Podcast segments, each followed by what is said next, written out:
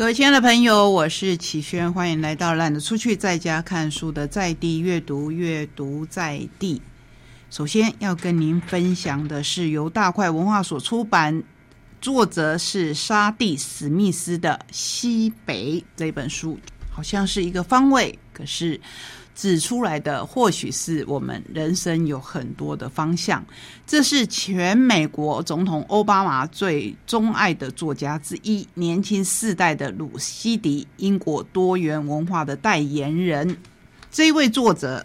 如果你看过他之前的书，应该对他也不会陌生。一九七五年出生于北伦敦，父亲是英国人，母亲是牙买加人，就读剑桥大学英文系。一九九七年毕业，备受赞誉的第一本小说《白牙》是一幅现代伦敦多元文化的生动写照，阐述三个不同族裔家庭的故事。该书获得诸多的奖项。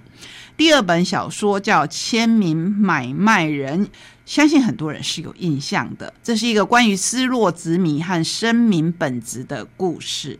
二零零五年第三本作品《论梅》入围英国曼布克文学奖的决选。那现在我们要介绍的是这一本，其实它英文的名字就叫 N.W.，非常非常的简单，对不对？就是西北。它将所有的极光片语凝结在名为伦敦的琥珀当中。这是出版者周刊给这一本书的赞誉。李雅没有声音。作为黑人同事当中唯一的白人，她任凭嘲弄。面对想要孩子的丈夫，她说不出反对意见。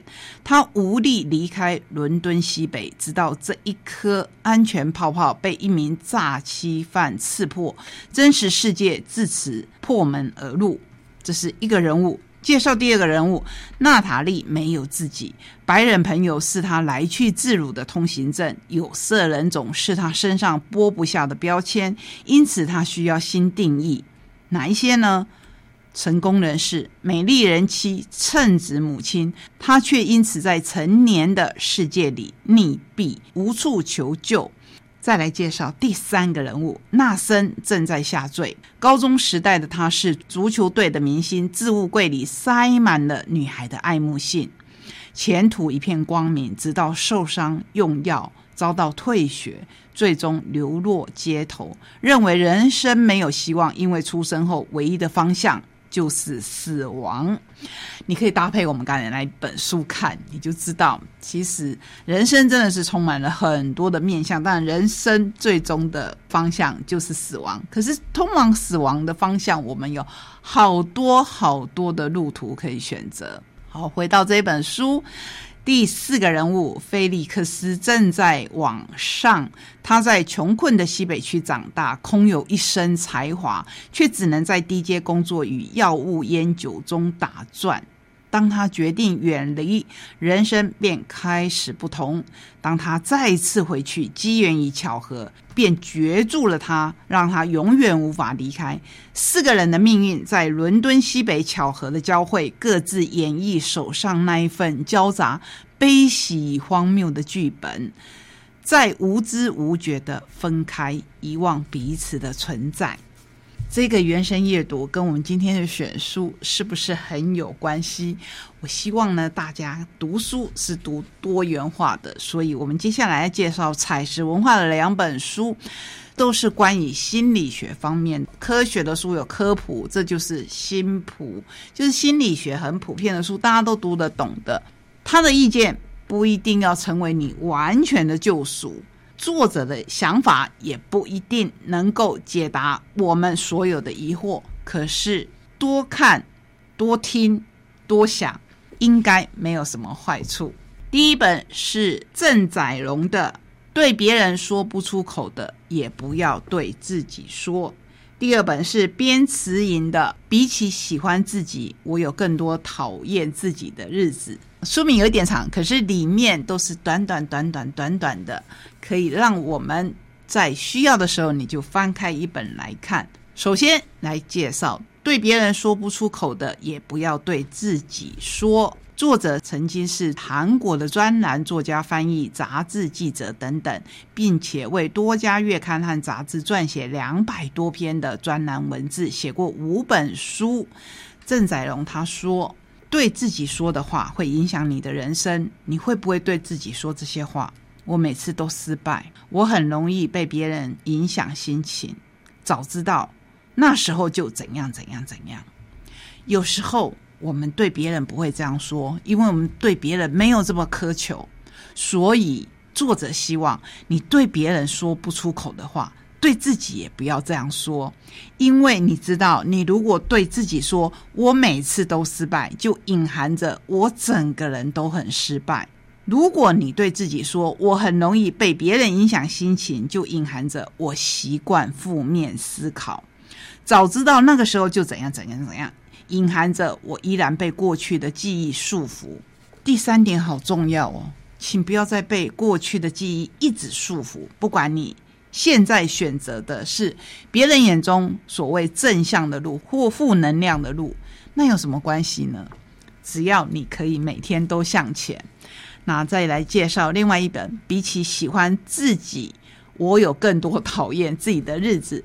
这也是一位韩国作家，他是知名的智商心理师，想方设法爱自己，为什么却不由自主的讨厌自己呢？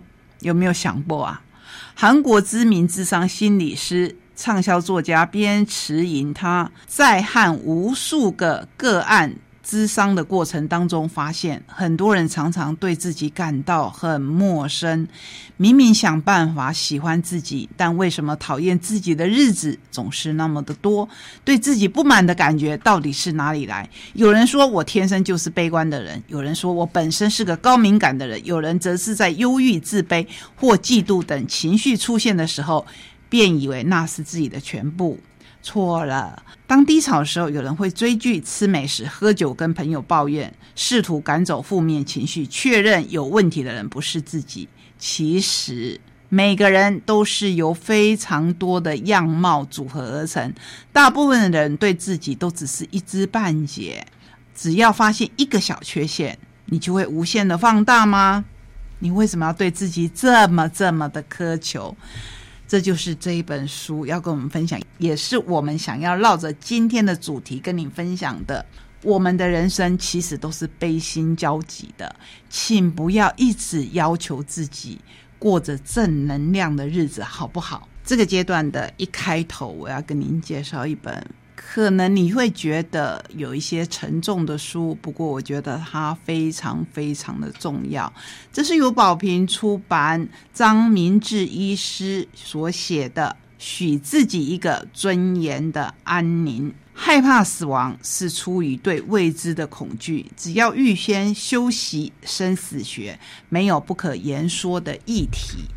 在这之前，我们介绍过张明志医师的另外一本书，就是《死亡瘫痪一切的知识》。当病症来敲门，我们如何应对不安与彷徨？若有幸治愈，如何不担心会不会复发？又若复发了，如何平复深受打击的沮丧与无助？临床经验长达四十年的张明志医师，经手过无数的癌症患者，对死亡的理解超越医学科学的层面，而有一套宏观的哲学与伦理思考。他说：“人生越走到尽头越重要，就像表演单杠的体操选手，下杆的动作也要列入评分。所以，我们下台可能是人生。”最重要的动作之一，如何看待死亡，将决定一个人临终的姿态。书中恳切的提出，除了实质的医疗行为，更重要的是建立不怕、不惧、不求、安定而亲民的生死观。当心里有所皈依，对生死不羡慕、不勉强、不逃避、不执着，便能为自己铺造一条尊严的安宁善终之路。简单吗？我要说非常非常的不简单。可是该不该学，我也要说一定要学。这一本书由今年度在我们节目当中，我曾经说过，可能是节目访谈最重要之一的毕柳英医师，他来做推荐序。未知生焉知死？四十二年前的我结束实习医生训练，为了不想面对病人的死亡。排除了内外妇儿四大科，而选择担任妇健科医师。没有想到，随着医疗科技的进步以及人口的老化，妇健科有越来越多重度失能的病人深陷生不如死的惨境，比面对死亡还要让人不忍。从事妇产科的先生无法面对死亡，结果我的公公失智插管卧床十二年，婆婆被绑在床边十四年。公公离世时，婆婆已经八十八岁，步履蹒跚，垂垂老矣。据说在台湾有三四十万这样的人躺在医院、家里或者安养中心。老年时代的来临，这问题将更快速的恶化。必成社会沉重的负担。至于毕留英医师说到自己妈妈的故事，那在另一本书中我们曾经详细的介绍，这一边我就不再赘述了。我们回来介绍这一本书，许自己一个尊严的安宁。张明志医师写的非常好，用很简单的字眼跟我们解释了很多可能我们恐惧的、我们不明白的。把他的经验跟我们分享，让我们从先行者的身上学到了更多更多。死亡是一件必然的事情，那么我们需不需要学习？我们对生活中的很多技能都在学习，为什么面对生死我们不想要学习呢？你会说齐宣死为什么要学习？反正时间到了，他就会来。对。死不需要学习，可是面对死亡的态度是需要学习的。这一本书，我觉得要自己细细的品尝，自己好好的思考，才能看到它的深意。所以推荐给您。说到死亡，我们还有很重要、很实际的事情，那就是影响超高龄社会的超前部署。这本由五南出版。万国法律事务所合著的书，写的是非常实际面的，包括我们对自己的后事，不管是在实质的财产上面，或是我们的心灵上，还有对我们自己的身体，不管你有没有信仰，对于这一个身体，如果已经不堪使用了，你觉得你应该要怎么处理？拖着吗？还是在法律许可的范围之内？能有比较好的善终呢？这是另一个角度来看待生死的书。最后，我要分享一本充满着魁丽色彩而可以安慰人心的书，叫做《解忧梦境书》，大块文化所出版。里面是图文所组成的。这本书曾经入围二零二一年英国凯特格林威大奖决选名单。